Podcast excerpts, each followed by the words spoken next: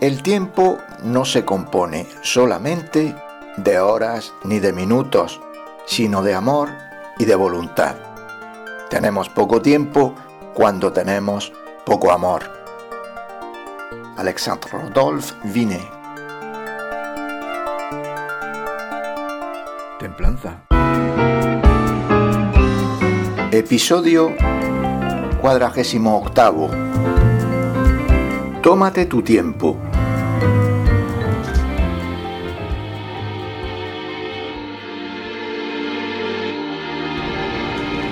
Como se habrá adivinado por la redacción atropellada del último episodio, carezco de tiempo.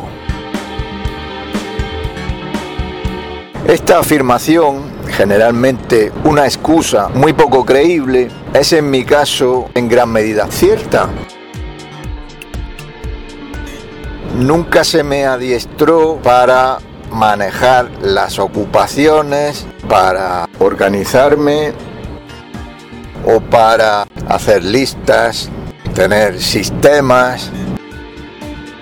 Reconozco que si fuera una persona con esos conocimientos o con esa voluntad de organización, de sistematización, pues tendría tiempo pero la verdad es que entre el trabajo por el que se me da un sueldo y la multitud de papeleos que me chupan la energía, y el día de ayer fue un ejemplo porque dediqué no menos de seis horas a papeleos para la taifa afortunada, que no llegaron a buen término, por cierto.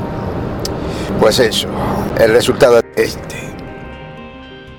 ¿Y a dónde quiero ir a parar? Capítulos como el anterior, tan sumamente desorganizados, dejan entrever que no es lo mismo disfrutar de un año sabático como el que yo elegí desde septiembre de 2021 hasta septiembre de 2022 que tener que hacer las tareas domésticas que hago de buen grado, pero claro, el tiempo que antes disponía, aparte de las tareas de este tipo, pues ahora lo ocupa tener que desplazarme y el tener que dedicarlo a la docencia. Así pues he empezado por una mentira. Cuando alguien dice que no tiene tiempo, no es verdad. Lo que quiere decir es que no es capaz de modificar su rutina y no es capaz de encontrar tiempo, cosa que muchas otras personas de éxito sí hacen. La locución, por ejemplo, del último episodio se notará un eco como si hablara desde una capilla, pues no está hecha desde mi domicilio. Tengo que aprovechar cualquier hueco para rentabilizar el tiempo.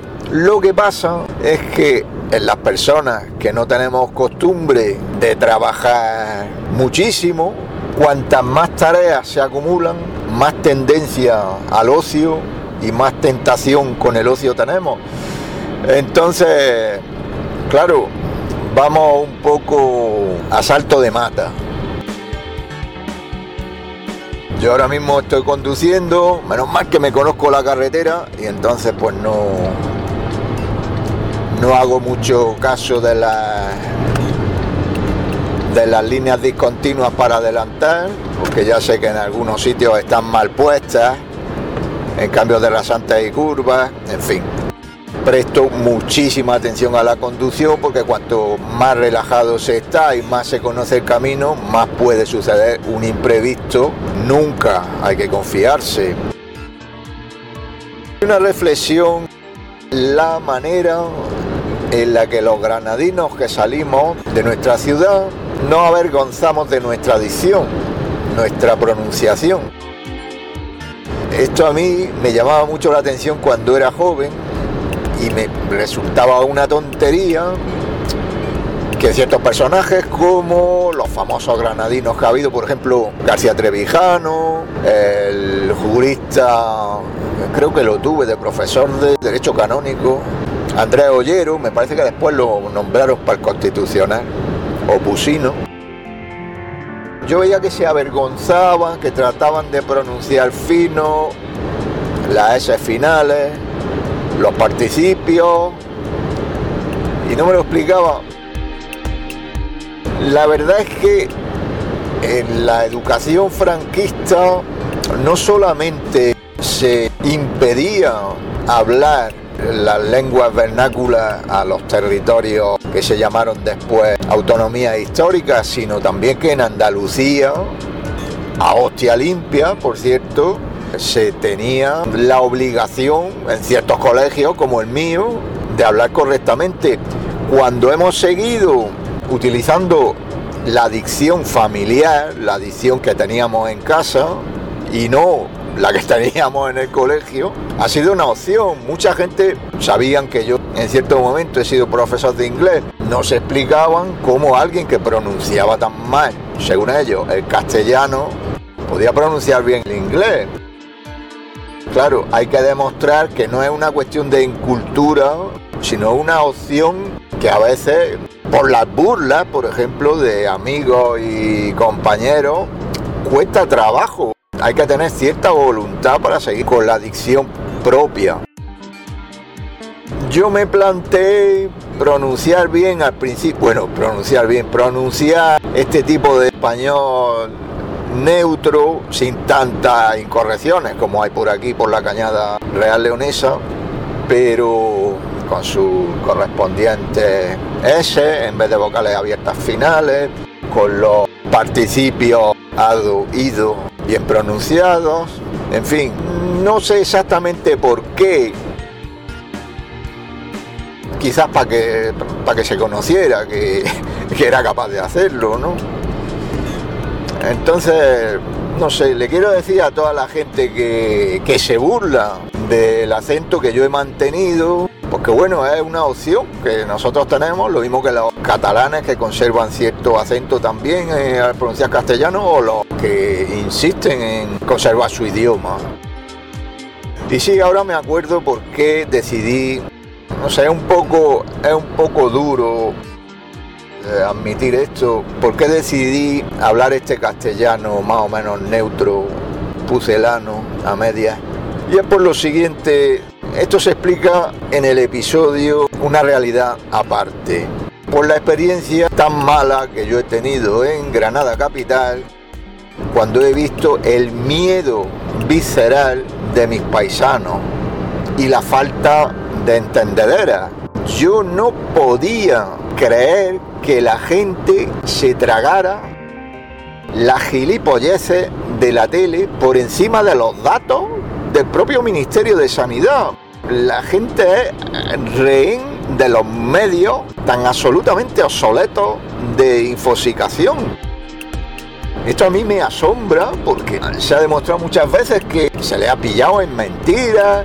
Cualquiera que tenga un poco de sentido común sabe que bueno, en algunas cosas pues puedes creer lo que viene en los periódicos, cosas neutrales que no afectan a la agenda globalista a la Agenda 2030, al pretendido nuevo orden mundial que va a ser derrotado. Pero, jolines, en temas de medicina, en temas de salud, pues ahí meten mano todas las grandes empresas y condicionan lo que puede decirse y no puede decirse, pero no de ahora, de siempre. Yo he sido periodista unos meses, no Vamos, que he trabajado en un periódico con una colaboración diaria de 30 renglones. En un periódico local. Entonces, yo veía que el teletipo estaba continuamente era un periódico de derecha, por cierto. Allí me sentía mucho más cómodo que en uno de izquierda. Porque allí podía yo meter mi cuña. En uno de izquierda igual no me hubieran dejado. El teletipo estaba continuamente transcribiendo noticias de la agencia, había una pequeña habitación para eso, y después lo que se publicaba, todos los periódicos de, Granada publicaban lo mismo. Yo no sé para qué. Entonces pensé, bueno, este es el periódico de ultraderecha en el que me he metido, porque sí, es lo mismo que los otros periódicos que van de progresistas un auténtico aburrimiento. Además, se veía que tenía una agenda. Y eso de que los medios son imparciales, no, no. a, ti te decía el redactor, dale caña, dale caña con esto, con lo otro. claro, a veces, a mí, bueno, yo como he dicho en otra ocasión, yo he partido, y ahora lo lamento tal vez, de la ultraizquierda y me sigo considerando una cabra que tira para el monte. Ahora, por supuesto, si me dicen progre, pues eso es un insulto que tendrían que retractarse, ¿no? Eso es un, insulto muy fuerte, ¿no? Como al que le dicen negacionista, ¿no? Eso es un, un insulto que no se puede admitir. Entonces, claro, yo cuando era militante, ultraizquierdista, en mi adolescencia, a nosotros, a los comunistas, a los comunistas del PC, vamos, los despreciábamos, por supuesto. Para nosotros eran unos derechistas. Para mí lo siguen siendo. Es decir, para mí el PSOE es una ultraderecha. Yo, yo en eso no, no he cambiado. Decía Francisco Ginares que son ultraizquierda. Bueno, pues yo creo que coincidimos perfectamente. Es un, un pequeño matiz de término. Entonces, los revisionistas del PC. Entonces, trabajando en un medio de derecha, yo tenía una libertad acojonante. Entonces, me decían que atacara a fulanito o a menganito del PSOE. Ah, claro, de puta madre. O de o, filocomunista o lo que fuera. Pues de miedo. Si nosotros a esos los veíamos como unos derechistas, unos fachas.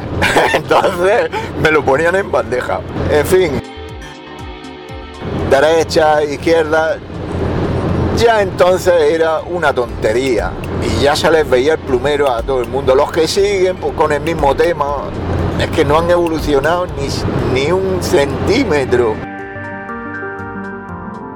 Pues mis amigos pues, tienen un esquema social y cultural, algunos que dicen pues, pues nada, este se quedó ya así. Y ahora con lo que se ha visto, dice Vox, Vox, que son la ultraderecha, pero se han apoyado todas las medidas del gobierno, han apoyado todo lo de la pandemia. Ahí tienen al médico ese partidario de las tesis de Joseph Mengele sobre experimentación forzada en humanos. ¿Qué van a decir? ¿Son ultraderecha? ¿Ultraderecha? Pues lo mismo que el PSOE, lo mismo que el PC, lo mismo que mejor que Podemos siempre, porque Podemos ya es el delirio, el delirium tremens. Pero a eso me refiero, que dejaos ya, dejaos ya de derecha a izquierda y vamos a unirnos la disidencia, que tenemos muchas cosas en común. Al principio de la pandemia decían los compañeros, ah, Juan, Juan, se ha hecho de los Cayetanos, de los Cayetanos. ¿Qué Cayetanos? Si defienden la libertad y vosotros qué sois, de los grandes socialistas, o qué sois, marxistas, leninistas, vosotros defendiendo los arrestos domiciliarios, la actuación policial sin límites. Pues sí, sí, vosotros sois unos izquierdistas de puta madre, vamos. Sí, sí. Pues coño, quien defiende la libertad, pues con ellos no tenemos que ir. Que les dicen ultraderechistas, la derechona, como he, leído hoy en, en, Alerta Digital. Pero ¿cómo utilizáis los términos que pone el PSOE? Dios mío, no iba a ir ahí con Feijóo. Pero vamos, a algo se le pone una etiqueta, ya esa etiqueta la tienes que seguir porque lo dice que le ha puesto la etiqueta. Pues ya está. Muy bien. coño, ¿para qué tenemos? No tenéis dos dedos de frente. Para ver quién es de. Dejaos de derecha ni de izquierda. ¿Quién defiende según qué? Pues coño, si en muchas cosas sí es verdad. Vox pues ha estado en la ultraizquierda respecto a derechos de libertad en comparación con Bildu en comparación con Unidos Podemos. Unidos Podemos defendiendo la subyugación de unos colectivos frente a otros que aplasten, no, bueno, eso que son, no son estalinistas, esos son, esos son de Hitler, vamos, eh, se pueden poner Unidos Podemos, se pueden poner pintar de lila, lo que quieran, pero vamos, por su obra los conoceréis y por las tonterías que dicen las ministras las conoceréis también. Ahí menudo, menudo guirigay. Dejaos de etiquetas, dejaos de etiquetas. Aparte que con los partidos que nacen y de buena primera todos los medios de infosicación informan sobre ellos, eso un poquito sospechoso me parece, ¿no? Primero fue Podemos. Para hacerle un poco de pupa al PSOE. O sea, aquí los amos meten a marionetas según quieren para divertirse, para reírse mientras se toman los cubatas. Primero Podemos. Y todos los medios de izquierda y derecha. ¡Uy, Pablo Iglesias, Pablo Iglesias! ¡Uy, qué cosas dice! ¿Cómo, cómo se pone? ¿Cómo se sienta? ¡Qué macho alfa! Macho alfa de los Después, Ciudadanos. Uy, uy, uy, que estos de Podemos vayamos que sea. Bueno, el pucherazo para que Podemos no llegara al gobierno como fuerza mayoritaria, claro. Después Ciudadanos. Los de Ciudadanos, bueno, unos liberales que metemos aquí, con chicas, chaquetas así que parece que van a explotar, con unos cuantos catetos, unos cuantos tíos diciendo tonterías, muy sospechosos, todos, wow, Ciudadanos, Ciudadanos. De buena a primera, Vox pues se consideraba ultraderecha, había estado en activo años y años, de repente en todos los medios. Vox, sube Vox como la espuma, porque esto, estos son lo que, los que están diciendo. Pues claro, si dicen que la autonomía toma por culo, pues una cosa de lógica. Si dicen que la Unión Europea se vayan a hacer gárgaras, coño, es lo que mucha gente piensa. Ay, no, son la derecha, son la derecha. Son ultraderecha, la derecha ultramontana, la derechona. Son fascistas, son fachas. Pues coño, se está diciendo lo que dice cualquier obrero, cualquier persona que tenga un poquito de sentido común. Pues nada. Pues claro, subió como la espuma. En fin. Aburrimiento es lo que hay ya. Que nos tenéis muy hartos. Pues nada, que empecé mintiendo este episodio diciendo que no tenía tiempo, más o menos, y voy a terminar diciendo la verdad. Cualquiera tiene tiempo, cualquiera tiene tiempo para hacer cosas. Me hizo mucha gracia conversaciones que tuve con Francisco Ginares, que le dije, él me proponía hacer una serie de cosas que desde luego hubieran prosperado. Me ha dado ya tres o cuatro ideas que por mi mala cabeza no las he seguido. Bueno, y yo le contesté pues mira, si yo tuviera otras circunstancias podría afrontar esto, hacer esta actividad que me propone y tal. Pero no, por falta de tiempo y tal. Y me contestó, hice los deberes, pero es que se lo comió el perro, se lo comió el perrito. La excusa de los niños, sí. eso de no tener tiempo es una excusa muy tonta, sí. Lo que pasa es que le da más importancia a unas cosas, a dedicar tu tiempo a unas cosas que a otras. Y no sabes organizarte, son las dos, los dos temas. Pero tiempo, sí, tiempo hay mucho. Ahora, si te metes en la rutina y te dominan, de un sitio para otro te llevan, pues claro, no tienes ocasión de dedicarlo a lo que dices que te gustaría dedicarlo, pero no, porque lo que te gusta hacer o lo que tienes la rutina de hacer, pues son otras cosas. En fin, pues doy ejemplo de aprovechar bien el tiempo y en este viaje, que suele ser de 50 minutos por la cañada real leonesa oriental, que no me he tenido que parar delante de ningún rebaño, hoy todavía, Espero que esto sirva y que no haya cometido muchos errores como siempre de edición y de reiteraciones y que no tenga que hacer mucho montaje y a ver si tengo el episodio un poquito antes porque claro se me van retrasando, se me van retrasando, yo también tengo mis vicisitudes personales y a veces no tengo el equipo de grabación dispuesto para ayudarme.